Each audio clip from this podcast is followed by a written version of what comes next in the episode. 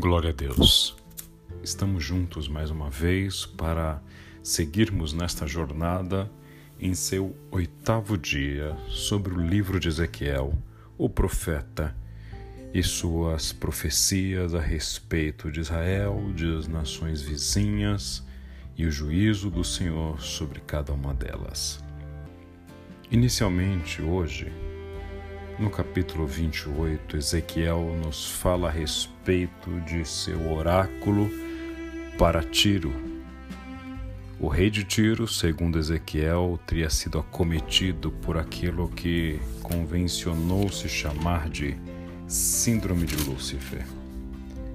Ele que em seu grande orgulho disse: Sou um Deus, sento-me num trono divino no coração do mar. Mas o Senhor faz questão de lembrar Ezequiel que este rei de Tiro é apenas homem, não Deus, embora se considere sábio como um. Este rei de Tiro, segundo a profecia de Ezequiel, o Senhor diz, morrerá de forma vergonhosa nas mãos de estrangeiros. Eu, o Senhor soberano, falei. Então, nos versículos 12 a 19, segue-se com uma descrição que alguns pais da igreja e alguns grupos de teólogos atuais, inclusive, associam-no com Satanás. Interessante notar que, durante esta passagem a respeito do rei de Tiro, a expressão em hebraico utilizada é Najid, líder, usado somente para alguns governantes judeus, para o Messias e para essa descrição de Tiro. Os versículos 12 a 19 são emblemáticos porque falam: Você era um modelo de perfeição, cheio de sabedoria e beleza. Estava no Éden, o jardim de Deus. Suas roupas eram enfeitadas com todas as pedras preciosas, rubi, topázio e esmeralda crisólito ônix e jaspe, safira, berilo e turquesa, todas trabalhadas com cuidado para você sobre o ouro mais puro. Foram-lhe entregues no dia em que você foi criado. Eu o escolhi e ungi como querubim guardião. Você tinha acesso ao Monte Santo de Deus e andava entre as pedras cintilantes. Era irrepreensível em tudo o que fazia, desde o dia em que foi criado até que se achou maldade em você. Seu rico comércio levou à violência e você pecou. Por isso o bani em desonra do monte de Deus. Eu o expulsei, ó querubim guardião, de seu lugar entre as pedras cintilantes. Seu coração se encheu de orgulho por causa de sua beleza. Sua sabedoria se corrompeu por causa de seu esplendor. Por isso atirei à terra e o expus ao olhar dos reis. Você profanou seus santuários com seus muitos pecados e seu comércio desonesto. Por isso fiz sair de dentro de você um fogo que o consumiu, reduziu a cinzas no chão, à vista de todos que observavam. Todos que conheciam estão horrorizados com seu destino, pois você chegou a um terrível fim e não mais existirá. Apesar de esta mensagem ser direcionada ao rei de Tiro, não por acaso alguns associam-no a Satanás.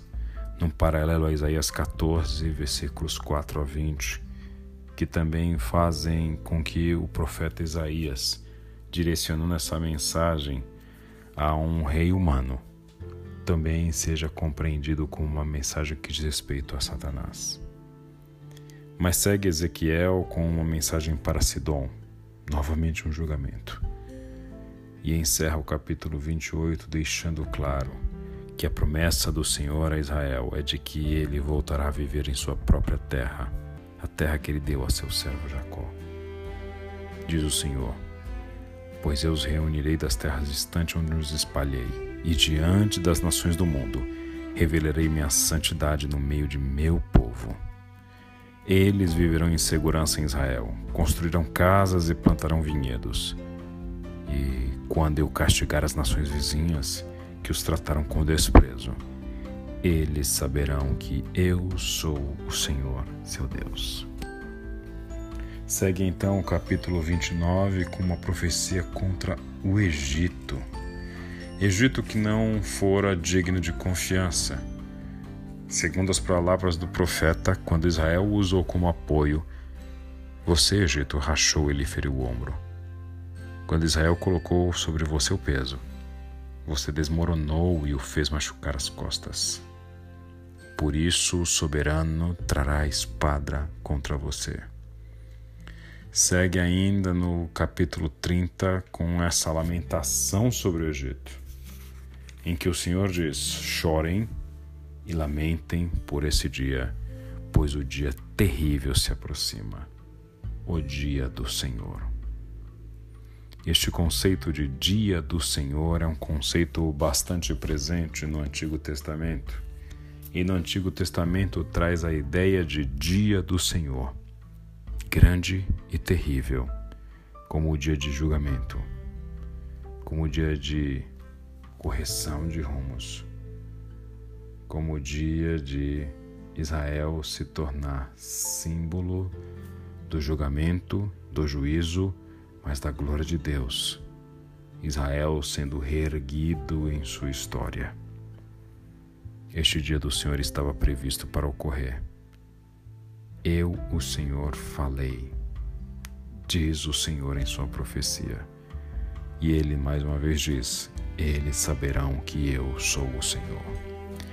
Por várias vezes nessas profecias a respeito de outras nações, nós encontramos essa expressão eu, o Senhor. Saberão que eu sou o Senhor. Eu, o Senhor, falei. Eu, o Senhor soberano. O Senhor deixa claro que, apesar de todo juízo profetizado contra Israel, de todo juízo executado contra Israel, essas nações não tinham feito por sua própria vontade, mas dentro da permissão divina fazendo parte de um plano divino, não fugindo aos limites deste plano, porque tudo, absolutamente tudo, estaria sob o controle divino dos planos do Senhor para o seu povo. É interessante porque este conceito precisa encontrar guarida na ideia que temos de Deus no governo. Quando pensamos em governo, estamos falando de um ente que executa ações voltadas para o bem comum, através do poder que ele detém. Deus tem poder. Deus tem todo poder e sempre exercerá o seu poder para o bem. Deus é soberano, ou seja, faz-lhe o que lhe apraz. As nações, ainda que executem juízos, ainda que persigam Israel, ainda que condenem Jerusalém, ainda que passem seus povos ao fio da espada, agem sob o governo divino, agem nos estritos limites da permissão do Senhor Deus declara nestas passagens de Ezequiel que ele não está submetido a essas nações, mas sim elas que estão submetidas a ele. Elas executaram um juízo contra Israel. Elas fizeram parte da execução de uma sentença existente sobre Israel. Mas Israel é o filho. Israel é o escolhido. Israel é o chamado. E essas nações verão a paga de sua falta de misericórdia, de sua crueldade. Não é porque elas executaram um julgamento divino contra Israel que se tornaram boas. O mal é mal, e Israel só recebeu o mal como paga de sua injustiça. Isso não fez de Tiro, Sidom, do Egito, da Babilônia, lugares gloriosos na verdade, Israel plantou vento e colheu tempestade. Israel não poderia colher figos se plantou azeitonas. Deus se volta contra essas nações por sua justiça divina. E isso deixa claro para nós que, ainda que vejamos crises pelo mundo, ainda que vivamos em um tempo de pandemia, colapso, crise institucional no Brasil, eu preciso lhe dizer: Deus é soberano e os reinos da terra estão sob seu domínio. Ainda que possamos ver que o mundo jaz no maligno, o Senhor é Senhor de tudo, pois do Senhor é a terra e a toda a sua plenitude, como diz a sua palavra. Nesse momento que vivemos tamanha instabilidade política institucional no Brasil, creia, o Senhor continua a governar. E como disse Jó, podemos ainda repetir: Bem sei que tudo podes, e nenhum dos teus planos pode ser frustrado. Que Deus te abençoe.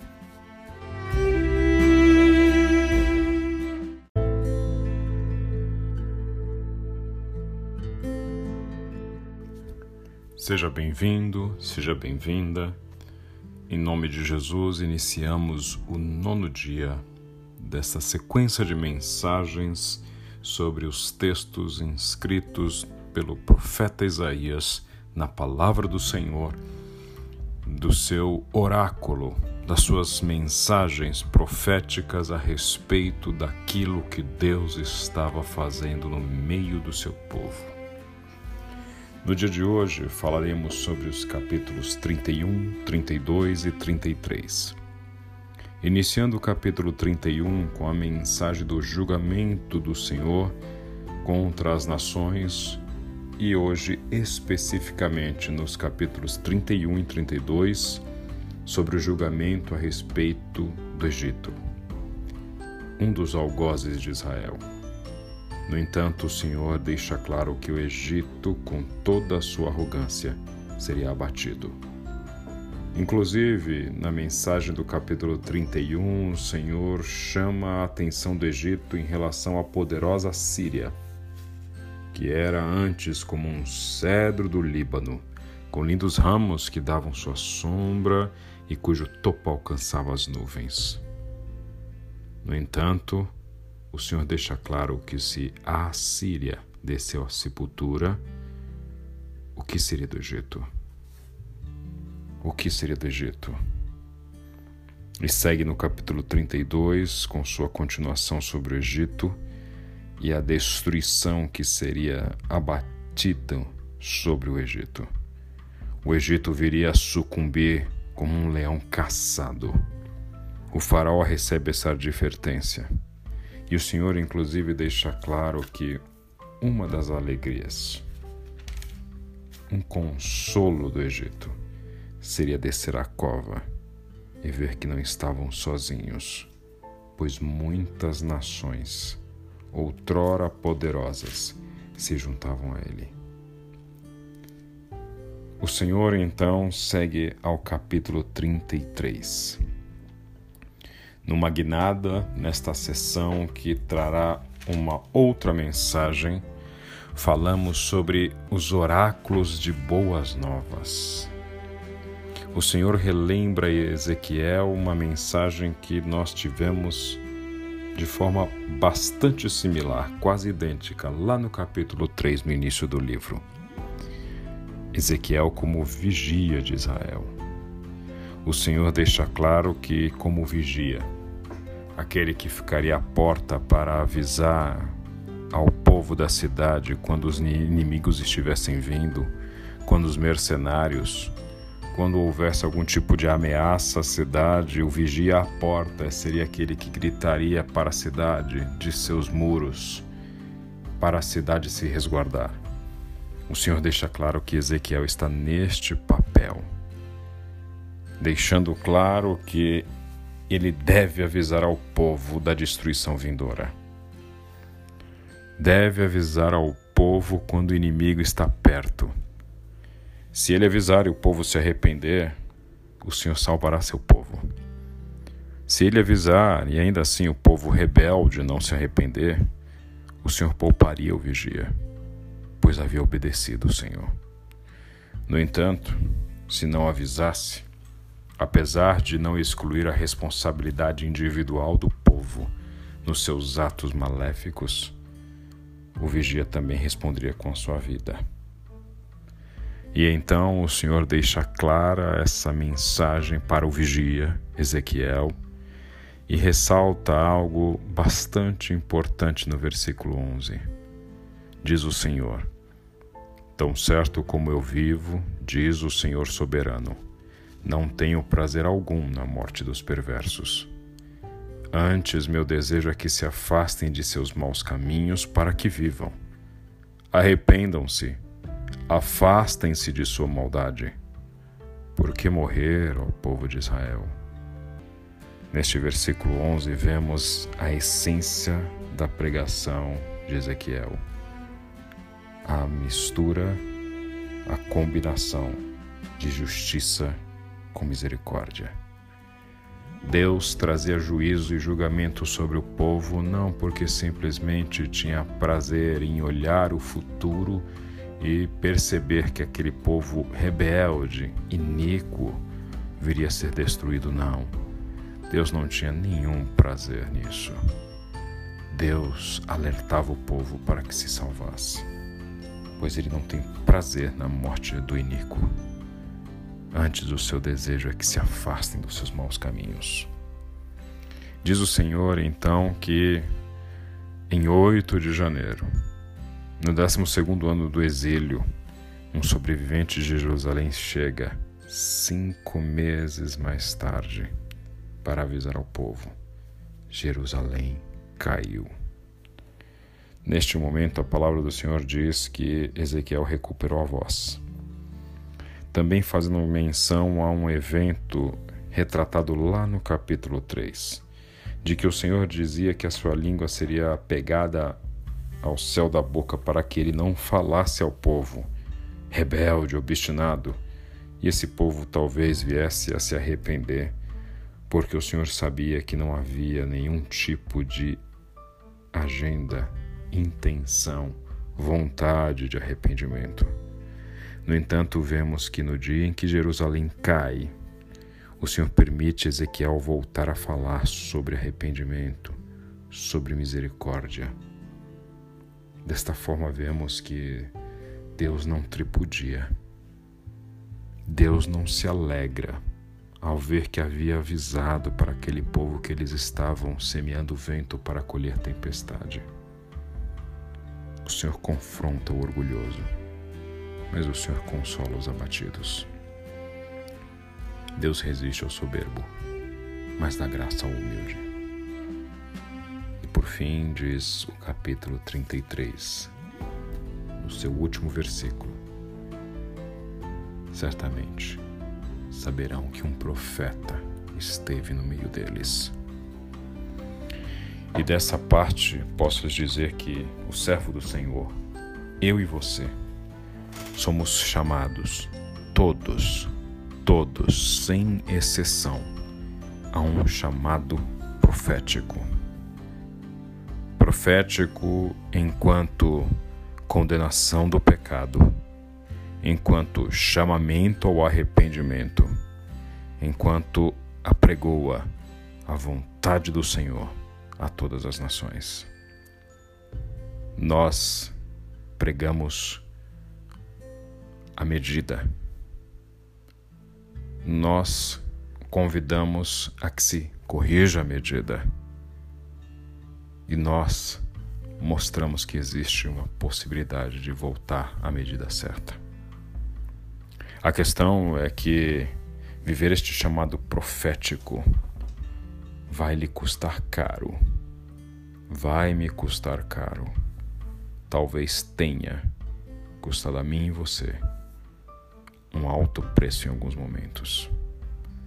Este chamado profético de apego à verdade, de apego ao que é certo, de condenação incontestável do erro esta consciência em Cristo que nos convida a viver uma vida de santidade fará que em alguns momentos você perca amigos, você perca oportunidades de ganhar dinheiro, você suscite inimizades, pois você sempre terá em seus lábios algo a dizer para que as pessoas sejam transformadas pela verdade. Mas algumas pessoas se deixarão somente serem incomodadas pela verdade. Dessa forma, o chamado profético exige esta coragem do profeta, mas de forma evidente, inquestionável. Convertidos e pecadores, salvos e perdidos, santos e profanos, todos, sem exceção, cedo ou tarde, e pela vontade do Senhor, quanto mais cedo melhor para eles mas todos virão a reconhecer em algum momento de suas vidas que de fato houve um profeta no meio deles. Que eu e você sejamos os profetas do nosso tempo. Que Deus te abençoe. Em nome de Jesus.